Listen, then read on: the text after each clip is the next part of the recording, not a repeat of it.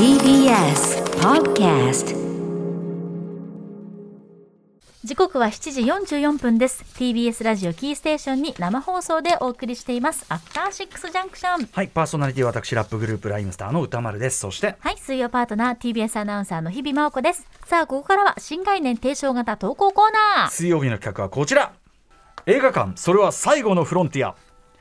これはアトロクリスナーが数々の映画館を渡り歩きそこで出会った人間や体験したエピソードを紹介する驚異の投稿コーナーである。題してシアター一期一会。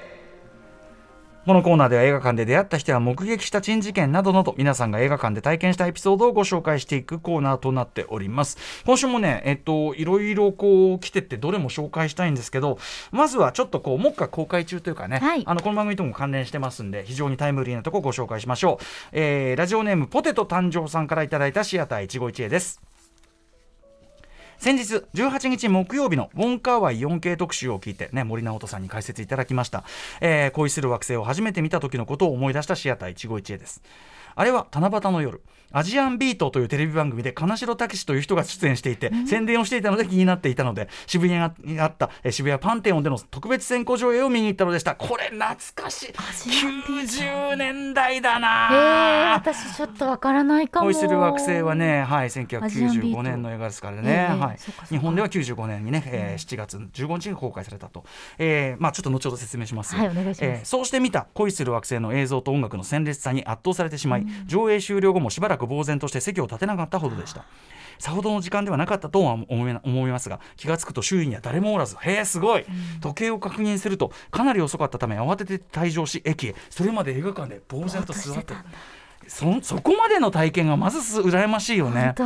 本えー銀座線で自転車を止めておいたお浅草まで乗ろうとしましたがなんと浅草行きはもうなく上野止まりしかなかったのです。え嘘でしょ？しかし他にも選択肢もなかったのでとりあえず上野へ。まだ学生だったので待ち合わせもな持ち合わせもないため上野から浅草までは歩くことに。まあ歩けない距離じゃないけ当まあどね、頑張ればえーしかも小雨も降ってきましたがさっき見た映画が頭の中をぐるぐるとして気分も良かったため傘を持っていなくてもさほど気にはならなかったのでした、ちょっとこうなんだろうそのそのシチュエーション自体がちょっとねウォンカーワイ的というかちょっと恋する惑星的かもしれない。ちょっとしっとりと濡れてる感じ、30分ほどかけてようやく着いた浅草。よっしゃここからは自転車でさっと帰るぞとペダルを踏み出した瞬間。え嘘だろ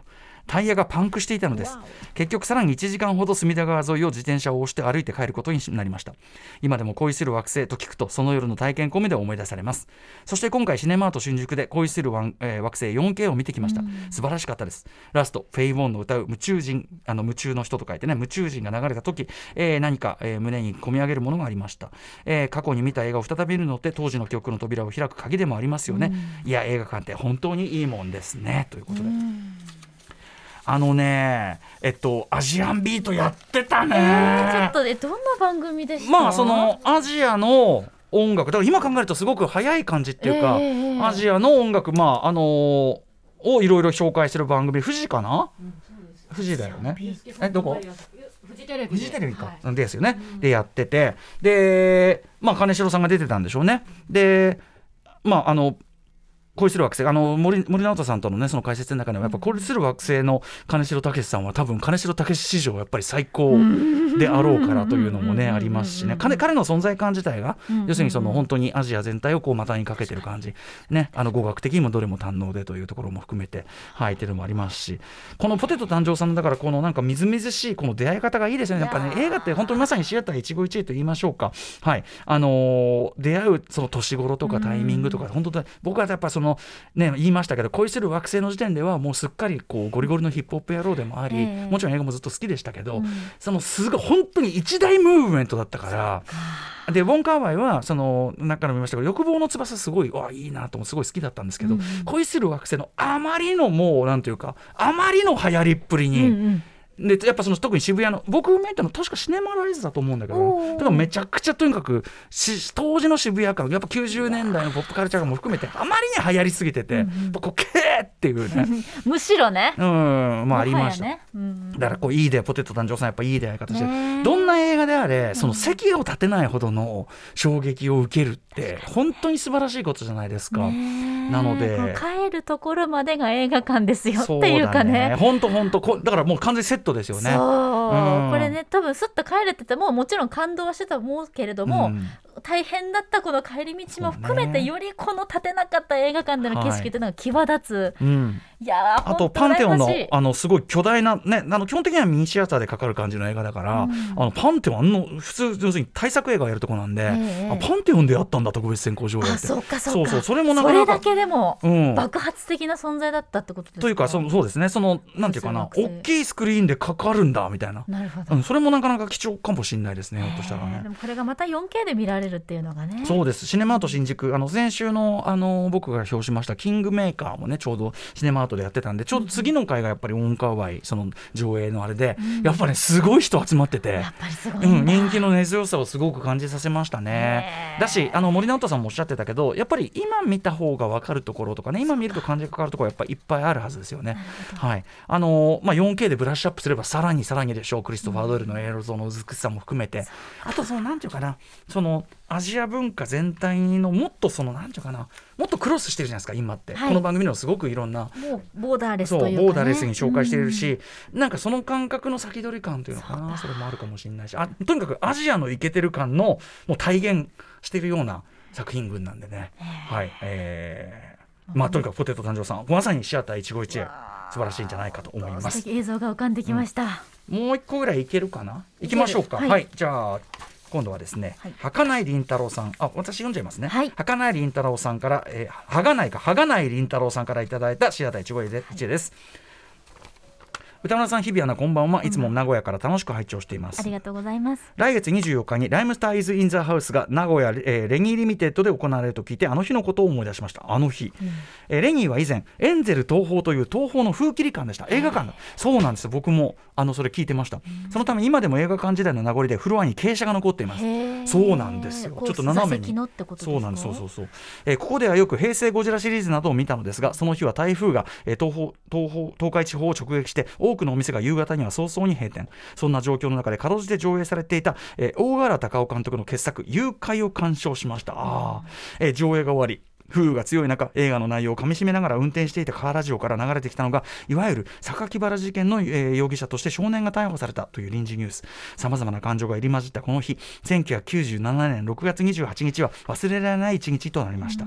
私自身今では名古屋の地下アイドル中でも小さな箱で頑張っている子たちを応援していますがレニーの広いステージは彼女たちの憧れの場所の一つです。そうなんだね。初レニー決まりました。という告知ツイートを見るたびにおめでとうとともにそこは以前は映画館だっただったんだよと昔話を脳内でつぶやいています。いや映画館って本当にいいもんですね。9月24日のレニーでのライブ成功をお祈りしています。ということで。はい誘拐というのはですねえっ、と1997年、えー6月7日に公開された日本映画でえっと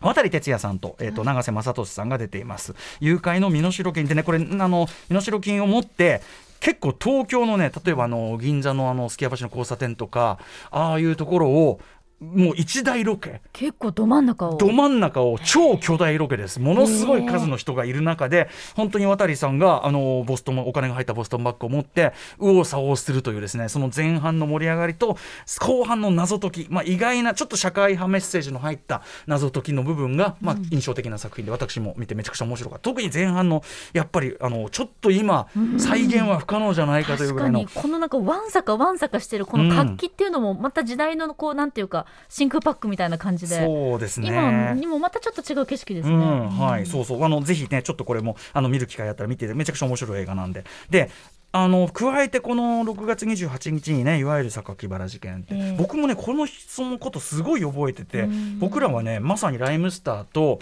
ボーイケンもいたかなどっかの地方のライブに行ってたんですね。その時はクラブライブなんで深夜ライブでしたけどそこでえっとまあご飯食べて一旦外に戻ってさあライブだっていう多分その段階で誰かがニュースで見てあの捕まったよと。で子供だったっつって、うん。その犯人もみたいなのでなんかみんな愕然としたっていうのもすごく覚えてますね。はいということで、え。ーまあ、レギリミテッドねあの元映画館というのは聞いてましたけどそこでねあの映画館実際見たあの方の思い出すごくいいですし、あのちなみにこの名古屋ですね、えーはい。9月24日すでにねチケット発売始まっておりますがもうね匂わせえーしておりますが早めの時間設定してますけど早く来た方がいいでしょうね。おお早く行った方がいい。というのは、えー今年の初めに我々ライムスターがやった配信イベントで何を約束したでしょうかという。あそういうことか。その名古屋同じ日にどんなグループが来てるでしょうかというあたり。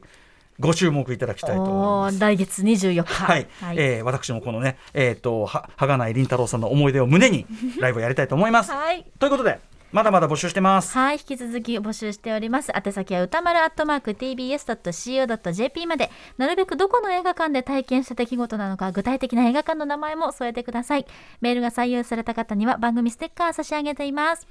以上、新概念提唱型投稿コーナー、本日水曜日はシアター一期一会でした。After Six Junction.